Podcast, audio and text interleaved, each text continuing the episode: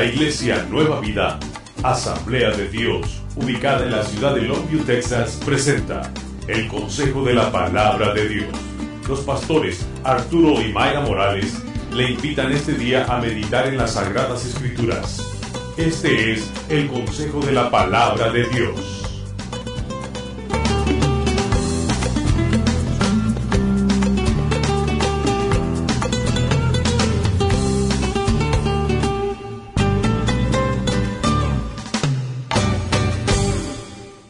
Segunda de Corintios capítulo 9 y vamos a ver el versículo 6 y el versículo 7. Y dice la palabra del Señor, pero esto digo, el que siembra escasamente, también segará escasamente.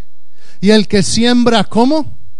Generosamente, generosamente también segará. Cada uno dé como propuso en su corazón no con tristeza ni por necesidad, porque Dios ama al dador alegre. Esta es palabra del Señor. No la vamos a disminuir, no la vamos a, atenuar, no vamos a hacerla. Bueno, es, es un mensaje, es un, muchas veces no predicamos de esto porque pensamos y lamentablemente hay esa mala reputación de gente que sí abusa si ha abusado, gente vividora que ha abusado de, los, ministerios, se han abusado de la buena fe de aquellos que siembran, de aquellos que diezman, de aquellos que han entendido. Quiero que entienda una cosa, Dios juzga mi obediencia y mi, y mi ofrenda. Yo soy responsable de lo que yo hago aquellos que abusen también van a dar cuentas al Señor, pero mi obediencia no depende del comportamiento de otros. Ah, porque a veces somos buenos, somos, somos, es curioso, pero a veces somos como niños, a veces mis hijos entre ellos se pelean y, y uno le pega al otro y el otro se la regresa y le pregunta, oye, ¿por qué le pegaste a tu hermana? Es que ella me pegó primero o viceversa. Y, la realidad de las cosas es que el hecho, le digo, bueno, el hecho de que ella haya cometido un error no te da permiso a que tú cometas otro. El hecho de que uno desobedezca no significa que yo también tengo permiso para desobedecer. Si, si entiendo la responsabilidad personal de que toda obra que yo haga en esta tierra, de todo, daré cuentas. De todas las cosas de todas las cosas que el Señor ha puesto en mis manos, de todas las cosas que el Señor me ha confiado, voy a dar cuentas. Y no estoy hablando nada más de dinero, estoy hablando, voy a dar cuentas de mi tiempo. Voy a dar cuentas de, de, mi familia, de mi relación con mi esposo, con mi esposa. Voy a dar cuentas de mi trabajo. Voy a dar cuentas de cómo he levantado a mis hijos en, su educación. Voy a dar cuentas de mi comportamiento, de mi servicio, de los talentos que Dios me ha dado. Voy a dar cuentas. De todas las cosas voy a dar cuentas. Si cuando entiendo esto, tengo que aprender, Dios es dueño de todo. Dios es dueño de todo. Yo solamente soy su mayordomo. Yo solamente soy un servidor. Yo solamente soy una persona a la cual se me ha encargado algo para administrarlo. El que es mayordomo no es dueño. ¿Quién es el dueño de todo? Dígamelo. Dios es dueño de todo. ¿Qué dice el Salmo 24, versículo 1 y 2? Salmo 24, de Jehová es la tierra y su plenitud, el mundo y los que en él habitan. De Jehová es la tierra y su plenitud, todo es de nuestro Dios.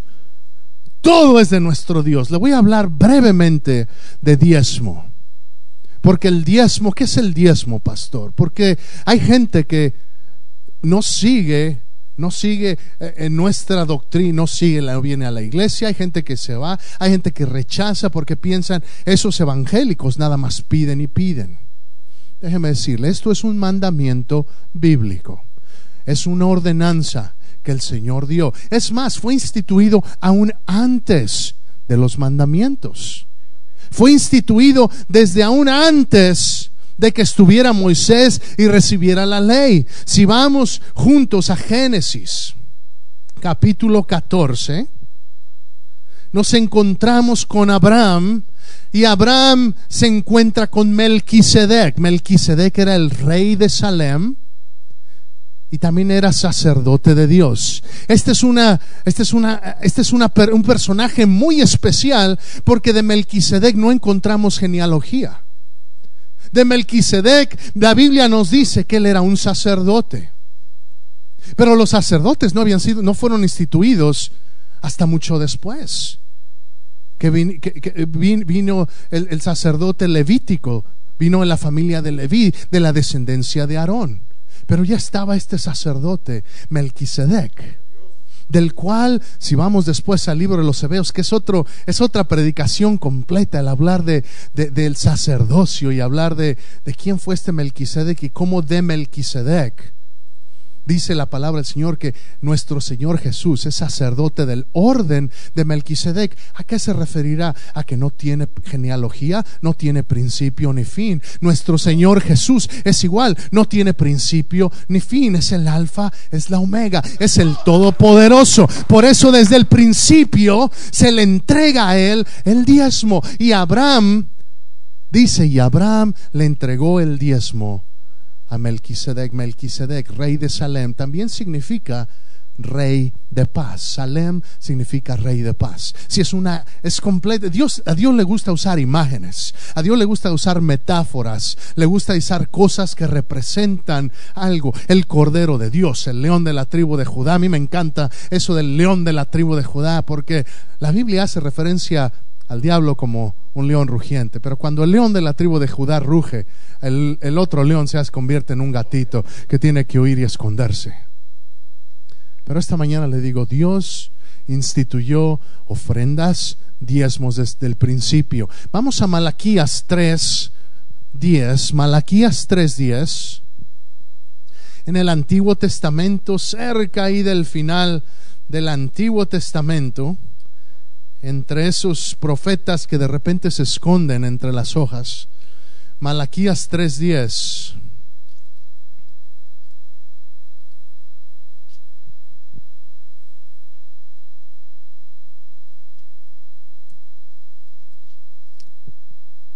Le voy a leer desde el versículo 8. Dice, ¿robará el hombre a Dios? Pues vosotros me habéis robado y dijisteis, ¿en qué te hemos robado? En vuestros diezmos y ofrendas. Malditos sois con maldición, porque vosotros, la nación toda, me habéis robado. Traed todos los diezmos al alfolí, y haya alimento en mi casa. Y probadme ahora en esto, dice Jehová de los ejércitos, si no os abriré las ventanas de los cielos, y derramaré sobre vosotros bendición hasta que sobreabunde. Dios demandaba de su pueblo el diezmo. ¿Por qué? Eh, ¿Qué era el diezmo? El diezmo, diezmo significa 10%. Ahora, ¿cuánto es de Dios? ¿El 10% o el 100%? ¿Cuánto es de Dios? El 100% es de Dios. Ahora, lo único que Dios pide que le, que le regresemos es el 10%, pero el otro 90% sigue siendo de Dios. Nada más que Dios me permite que yo lo mantenga, que yo lo tenga, que yo lo administre para suplir mis necesidades y para bendecir a otros. Esas son las razones por las cuales Dios demanda que se diezme. Y dice, trae los diezmos al alfolí. El alfolí era el lugar donde se almacenaba eh, eh, lo que eran las, los alimentos, las semillas. Eh, entonces lo que está diciendo es, trae tu diezmo al lugar donde te alimentas, de donde recibes. El diezmo le pertenece al Señor, y, pero no puedo escribir un cheque que diga adiós. Lo escribo al lugar donde Dios me alimenta, donde recibo alimento del Señor. Por eso el diezmo le pertenece a la iglesia. El diezmo le... Porque hay gente que dice, bueno, pastor, ¿será que puedo darle el diezmo a un ministerio en la televisión? No, el diezmo le pertenece a la iglesia local. Se lo digo a ustedes y lo digo también para aquellos que nos vean por internet o que vean después el mensaje o lo escuchen por, por internet o por CD después su diezmo le pertenece a su iglesia. Su diezmo no le pertenece al evangelista, su diezmo no le pertenece a ningún otro lado más que al lugar donde usted se alimenta. Traigo los diezmos y ofrendas, los diezmos al alfolí, donde me alimento. No lo puedo dar, es que es, eh, pastor, eh, mi, sobrino allá en México tiene problemas ahorita, así que le quiero ayudar, así que la mitad de mi diezmo se lo mandé a mi sobrino. No, la, la no el 10% completo le pertenece al Señor. No podemos diezmar a nuestra manera. Tenemos que hacer las cosas según como a Dios le plazca. La palabra del Señor establece que son las primicias. ¿Qué significa las primicias? Es lo primero es lo primero. Tenemos que hacer un hábito y estoy dándole más que predicaciones una enseñanza esta mañana. Quiero que entendamos estos principios. ¿Por qué? Porque Dios quiere bendecir a su pueblo. Porque un principio entendido, y me estoy adelantando un poco, pero quiero que entienda, la iglesia no avanza solamente con los diezmos, con los diezmos se sostiene. Pero Dios quiere que hoy entendamos el principio de sembrar generosamente. La obediencia es lo que Dios requiere. Dios pide que diezmemos y al diezmar nosotros estamos siendo obedientes. Déjeme le pregunto, ¿hay algún mérito en hacer lo que se te pide? ¿Hay alguna, hay alguna, ah, ah, hay alguna cosa que si yo le digo a mi hijo, hijo, ve y saca la basura, por favor, cuando regrese, ¿Necesita él algún premio especial por haber obedecido lo que su padre le ordenó? Quiero que vaya junto conmigo a Mateo 23, 23 y también a Lucas 17, 10. Lucas 17, 10 se lo voy a leer. Dice, así también vosotros, cuando hayáis hecho todo lo que se os ha sido ordenado, decid, siervos inútiles somos, pues lo que debíamos hacer, hicimos. Sí, hermano, no hay ninguna, no hay ninguna mención eh, que, que tenga mérito simplemente por obedecer. Si doy mi diezmo, no es para que me sienta o para que diga, Señor, yo ya diezmé, ahora bendíceme. No, hermano, Dios lo pidió, lo, estamos siendo obedientes. Y al hacer lo que Él nos pide, ¿qué es lo que dice Jesús? Cuando habéis hecho lo que se os ha pedido, decid, siervos inútiles somos, porque lo que se te pidió que hicieras, eso hiciste. ¿Cómo está eso, pastor? No hay mérito en la obediencia, pero lo que siembra es lo que va más allá del diezmo. Le voy a hablar de la ofrenda esta mañana. Porque esta iglesia es una iglesia que diezma. Y yo le he dicho, yo no veo quién diezma o quién no diezma, pero una cosa sí veo, veo los reportes mensuales y quien quiera que sea miembro de esta iglesia puede verlos. Usted sabe que la política en esta iglesia es, tenemos libros abiertos y si usted es miembro de esta iglesia, usted puede ver las cuentas, dónde se invierte, dónde estamos gastando. Pero la realidad de las cosas es que esta es una iglesia que sabe diezmar. Pero una cosa creo, que Dios nos ha bendecido no por solamente obedecer, es el primer paso. Pero una cosa que hemos hecho, que lo hacemos cada mes sin falta, es que sembramos en nuestros misioneros y damos más allá de lo requerido. Damos más allá, damos ese paso extra, damos esa esa, eh, vamos, esa, esa milla extra, no solamente porque se me pidió que del 10%, voy a cumplir con lo mínimo. Pastor, hoy sí nos está hablando de cosas que nos incomodan, porque los veo muy serios, algunos sudando, no sé si sea que el aire necesite bajarse, pero quiero mostrarle este principio en la palabra del Señor, porque una vez más quiero que entendamos, Dios quiere bendecirte.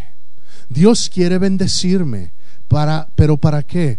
Para bendecir a otros y para que su reino avance. Ese es el propósito para el cual Dios quiere que avancemos. Le dije que leyéramos Mateo 23, 23, porque hay gente que dice, bueno, el, el, diezmo es del Antiguo Testamento, nada más. No, la palabra del Señor, el mismo Jesús hablándole a los fariseos, le dice, ay de vosotros, escribas y fariseos hipócritas porque diezmáis la menta y el eneldo y el comino, y dejáis lo más importante de la ley, la justicia, la misericordia y la fe. Entonces Jesús está viendo a los fariseos y les dice, yo veo que ustedes diezman, pero les faltan otras cosas. Y después les dice ahí en el mismo verso 23, esto era necesario hacer sin dejar de hacer aquello. Era necesario que mostraran sabiduría, que mostraran eh, misericordia, fe y justicia, sin dejar de hacer aquello. ¿Qué es aquello que se refiere? Diezmar. Jesús está diciendo que diezmen. Y antes me ha escuchado decir esto. Hay gente que dice, bueno, yo no creo que, que en el Nuevo Testamento eso sea bíblico del diezmo. Bueno, si no cree, si quiere hacerlo absolutamente como lo hacían en la iglesia del Nuevo Testamento, había gente que no diezmaba, no daba el 10%. Dice el libro de los Hechos en el capítulo 3 y 4 que había gente que vendía todas sus posesiones y las daban completamente a la iglesia. Así que si quiere usted vender todas sus cosas y traerlas acá a la iglesia, también es usted bienvenido de seguir el modelo neotestamentario. Alguien debería ser amén. Nomás se rió, no dijo amén. Está bien, está bien.